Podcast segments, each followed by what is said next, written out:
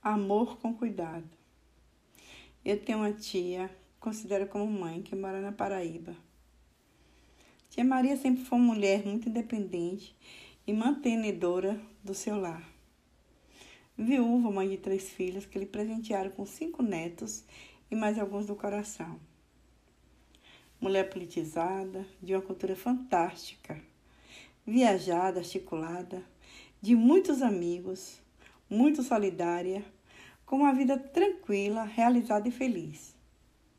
Vale ressaltar que tia Maria já passou por tratamento de saúde delicado e hoje faz uso do aparelho CEPAP, que monitora a apneia do sono. Eu e minha querida tia sempre tivemos uma relação tia e sobrinha muito forte, com direito a férias e viagens juntas. Porém, devido à pandemia e o distanciamento social, há quase dois anos sem nos encontrarmos. Nosso diálogo passará a ser somente via telefone, mensagem e vídeos. No decorrer dessas chamadas, percebi o quanto a pandemia havia lhe tirado todas as suas atividades, energias e vida social, obrigando ao isolamento literalmente só, inclusive o distanciamento dos filhos e netos. Através dos nossos diálogos, eu percebi também o quanto esse isolamento estava lhe provocando alguns sentimentos que eu desconhecia. E preocupada com as consequências futuras, sugeri que a partir daquele dia, nós duas assumiríamos o compromisso de tomarmos café da manhã juntas. Pronto, trato feito. No dia seguinte, Iniciamos exatamente às 7h30, com tudo que temos direito. Isso é, mesa posta, o de jejum com ovos, pão, queijo e aquele cafezinho delicioso com nossos celulares ligados ao vídeo, usufruindo da tecnologia moderna. E, e assim, dialogamos, damos risadas, contamos casos, prosas e todas as novidades da semana inclusive da família. Uma maravilha só. E isso virou nossa rotina do dia a dia.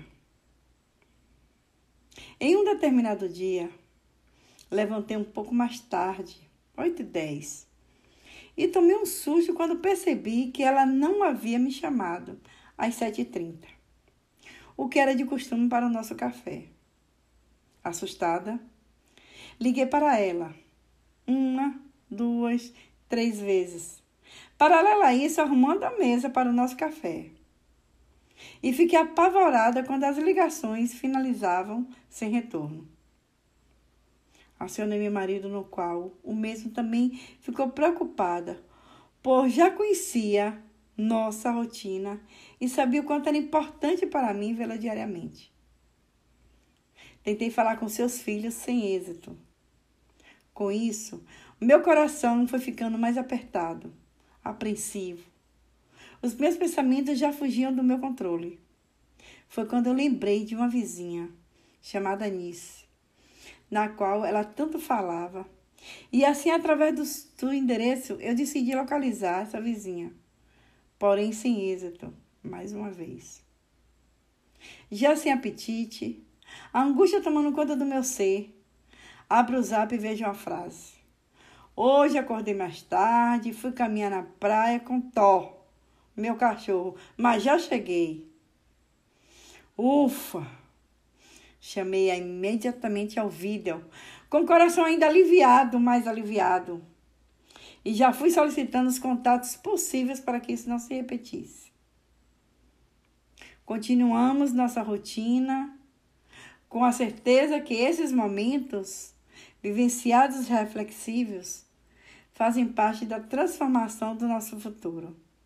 Com certeza que esse retiro nos encoraja a agir em busca de uma vida virtuosa, com olhar para o outro, com mais amor e carinho, aqui e agora.